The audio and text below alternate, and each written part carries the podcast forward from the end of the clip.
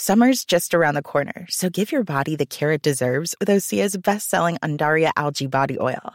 Created by infusing Undaria seaweed in barrels of botanical oils, it leaves skin silky soft and glowing. Plus, it's clinically proven to improve elasticity and deeply moisturize without feeling greasy.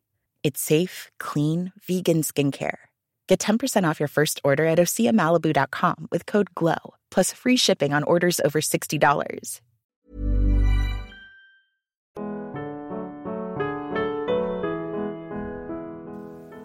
Intervention de Jean-François Coulon, journaliste et reporter, sur Napoléon à Sainte-Hélène. Alors c'est difficile de passer après tous ces érudits euh, sur l'héritage de Napoléon. Euh, je ne suis pas historien, je ne suis que journaliste, vous me pardonnerez, et écrivain. Mais j'ai une passion pour Napoléon. Et euh, j'ai tourné, j'ai écrit 16 films sur, sur cette période, et j'en ai tourné 6. C'est ce qui m'a amené à Sainte-Hélène.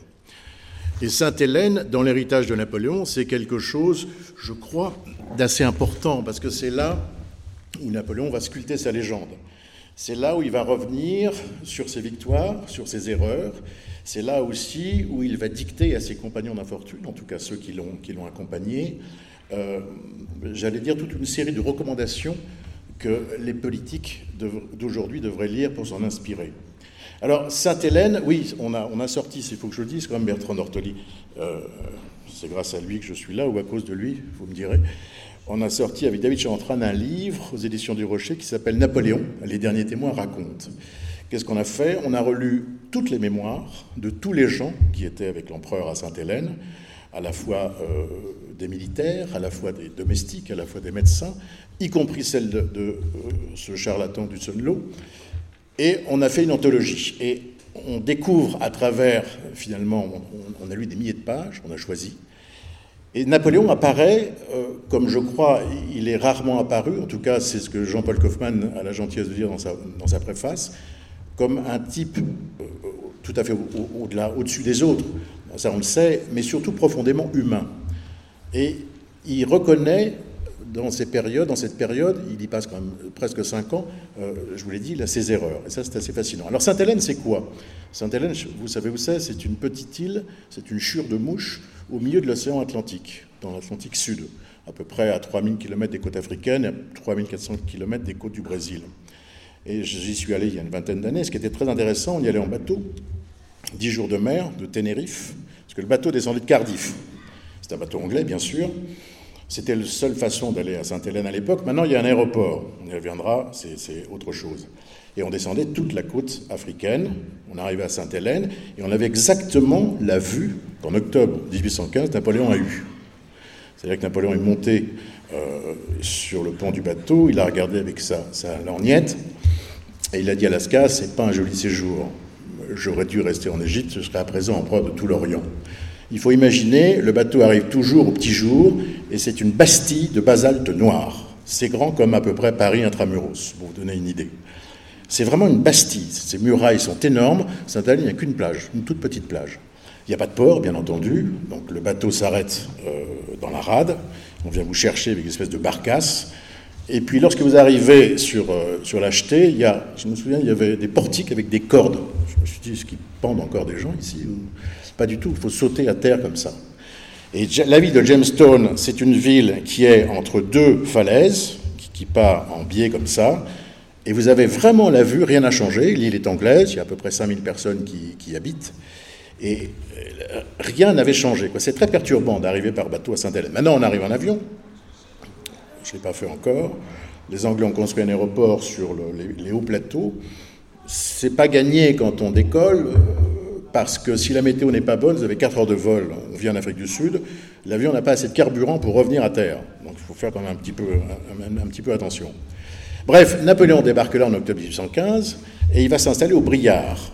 Alors les Briards, c'est une, petite maison qui a été faite par M. Balcon pour donner des goûters à ses enfants. M. Balcon, c'est le, c'est le patron de la Compagnie des Indes à Sainte-Hélène. Sainte-Hélène n'appartient pas aux Anglais à l'époque, en 1815, elle appartient à la Compagnie des Indes. Et c'est un endroit capital, puisque tous les bateaux qui descendent d'Europe ou qui remontent d'Asie s'arrêtent à Sainte-Hélène.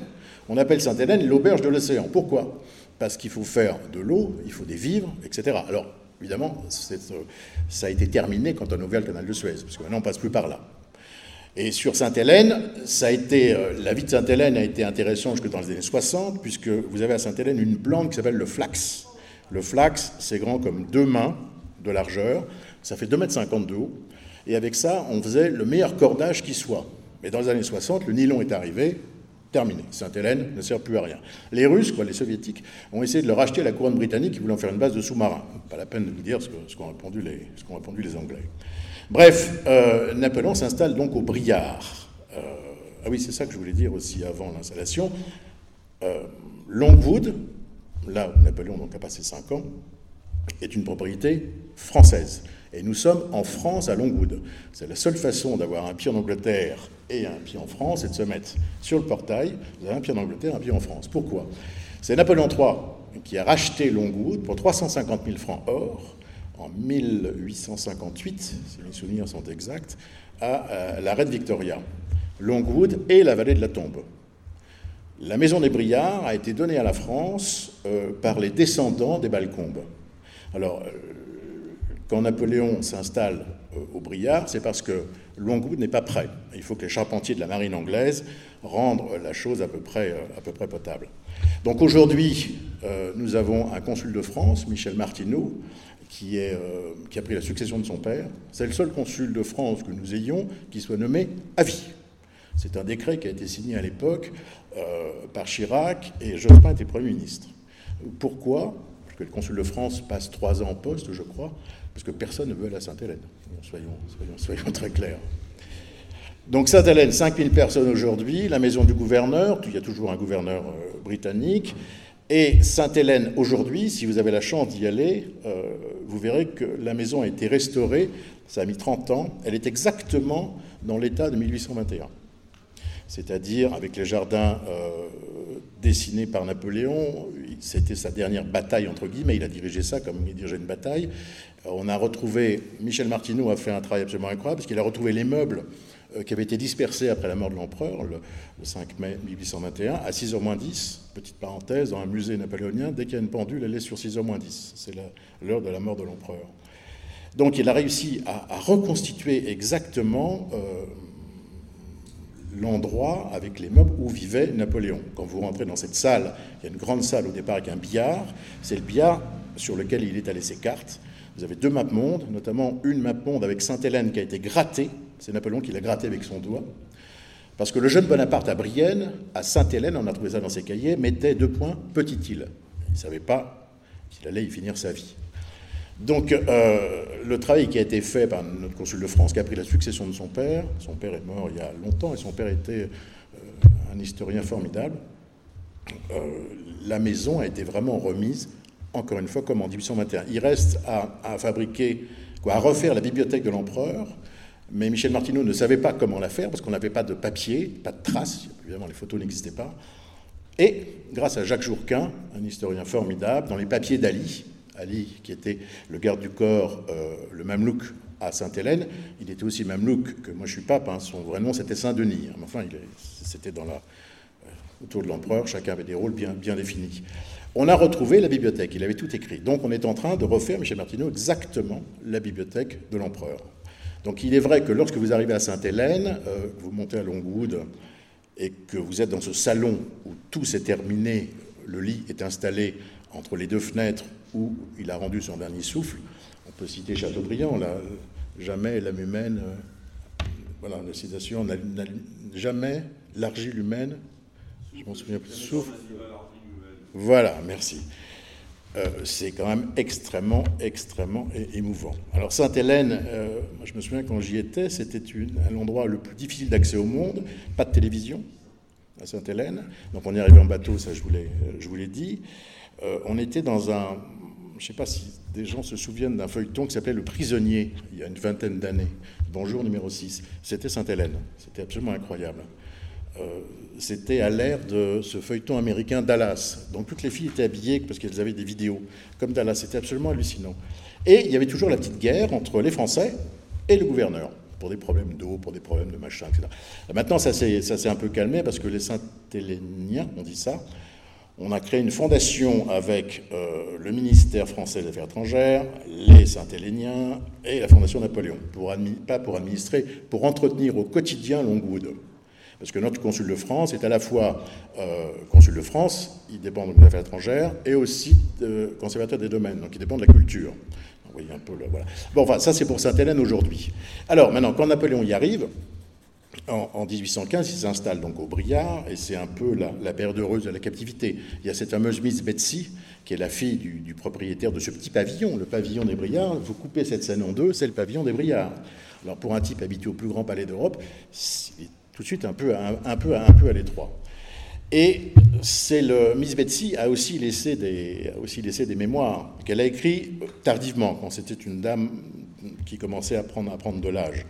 Alors que les compagnons de captivité de Napoléon, c'est-à-dire Bertrand, grand maréchal Bertrand, Montolon, euh, Gourgaud, euh, Lascaz, bien entendu, euh, Marchand, son, valet de chambre, qui est exécuteur testamentaire de l'empereur, il m'a rendu les services d'un ami, et qui l'a fait baron, ce qui avait été corroboré après par Napoléon III. Tous ces gens-là ont tenu un journal au quotidien. Et comme tous ces gens-là étaient, en tout cas dans ce siècle, ils étaient quand même bien formés, ils savaient écrire, ils savaient regarder, euh, ils ont absolument tout noté. Alors quand Napoléon arrive à Longwood, euh, il faut lutter contre le mal qui va tuer l'empereur, c'est l'ennui un type qui a passé sa vie à cheval, a passé de capitale à l'autre, etc., rester six ans, machin, ça va être terrible.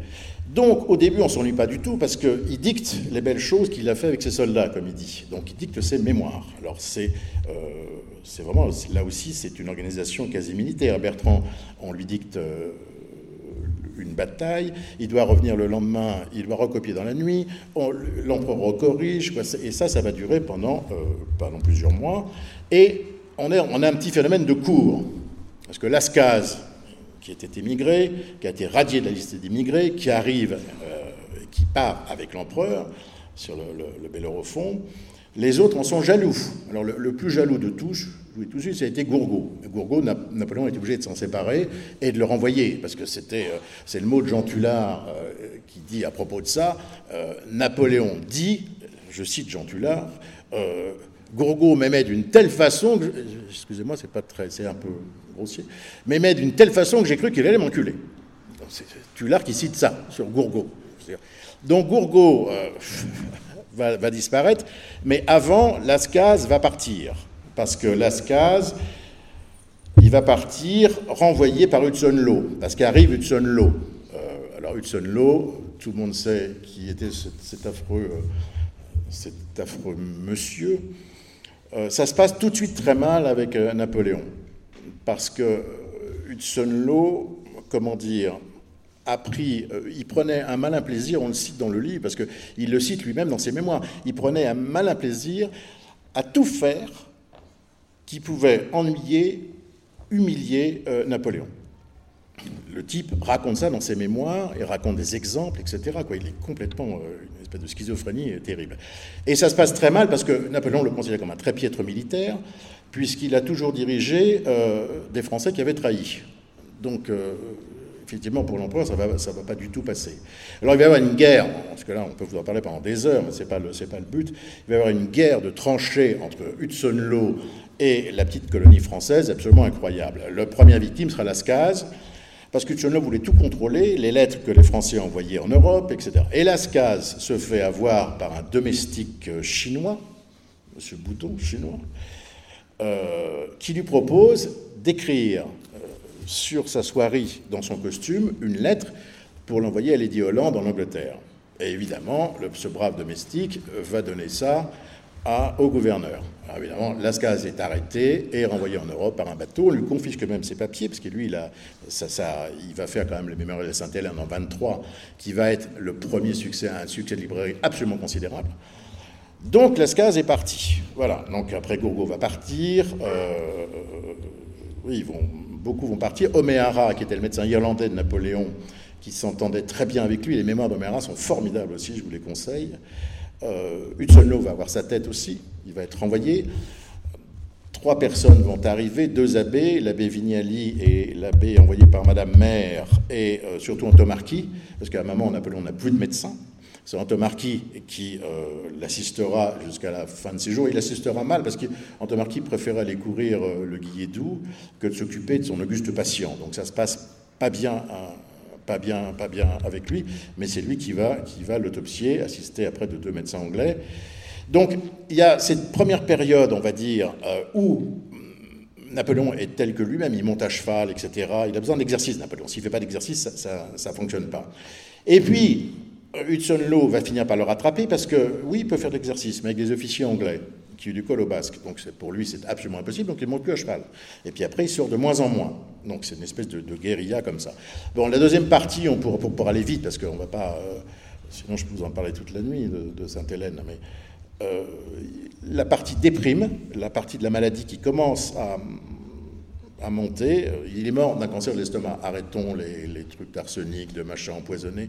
Tout ça, c'est de la foutaise. Euh, c'est une thèse, je fais une petite parenthèse, qui a été popularisée, je crois que c'était un dentiste suédois dans les années 60, et un type qui a gagné beaucoup d'argent, qui s'appelait Ben Weider, en vendant des appareils de musculation, a payé pour populariser cette thèse.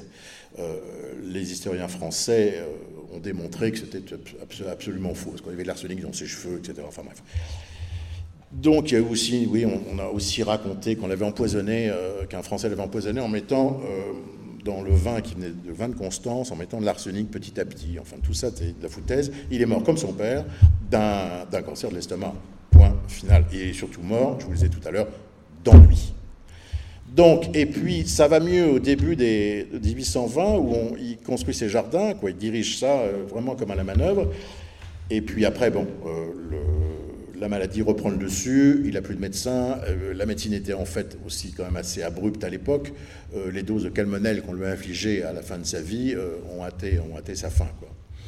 Mais, encore une fois, lisez ses mémoires parce que c'est absolument formidable. Et Napoléon, il revient sur tous les événements majeurs de sa vie, y compris sur Chateaubriand, vous en, vous en avez parlé. Et je disais, c'est un bréviaire politique sur, par exemple, la monnaie. Euh, il disait euh, que les Autrichiens mettent ce qu'ils veulent sur leur face de monnaie, la tête qu'ils veulent, je m'en fiche. je veux que c'est le même poids d'or, le même poids d'argent que la monnaie française. C'était la monnaie unique avant l'heure. Donc il revient aussi sur ses erreurs, sur euh, l'Espagne est une erreur, hein, ça on, pourrait en parler longtemps. L'esclavage, alors en, défendant le livre avec David, on a fait beaucoup de télévision, etc. Les deux questions qui sont revenues, c'était Napoléon esclavagiste, l'esclavage, et Napoléon n'aime pas les femmes, il imprimé les femmes, etc face à la mitraille de l'ignorance, je dois dire que parfois ça a été un peu compliqué de ne pas sortir de ses gonds. Donc sur l'esclavage, sur l'esclavage qui est rétabli, il rétablit ça pour des raisons économiques, parce que les colonies crèvent de faim à cause des Anglais. Il y a une partie intéressante, il rencontre un esclave justement ombriac qui s'appelle Toby, et il veut le libérer. Toby ne veut pas être libéré. Donc vous verrez, c'est des, des, pages absolument passionnantes. Et il revient, et il revient euh, et sur ses succès, et sur tout. C'est un bréviaire. Maintenant, sur l'héritage, et je finirai euh, par ça, l'héritage napoléonien, c'est ce qu'on racontait, les Français ont peut-être oublié qu'ils vivent sous Napoléon. Alors, on peut faire la liste, elle va être longue. Hein. Euh, les préfets, le code civil bien entendu, qui a été toiletté d'appel 25%, c'est donc quand même que les piliers étaient solides, euh, les préfets, la création des lycées, les arbres que Napoléon fait planter dans le Midi pour que les voyageurs aient de Londres, la numérotation des rues, le, le, code du commerce, bref, on peut, multiplier les exemples. Les Français ne savent pas, mais ils vivent sous Napoléon. Tout ça a été créé par cette âme et cette intelligence ô combien supérieure en 15 ans de pouvoir. Et en 15 ans de pouvoir, vous pouvez chercher dans l'histoire, jamais quelqu'un n'a fait autant. Et, première phrase de son testament, je veux que mes cendres reposent sur les bords de la Seine, au milieu de ce peuple français que j'ai tant aimé. Tout est dit. Bon.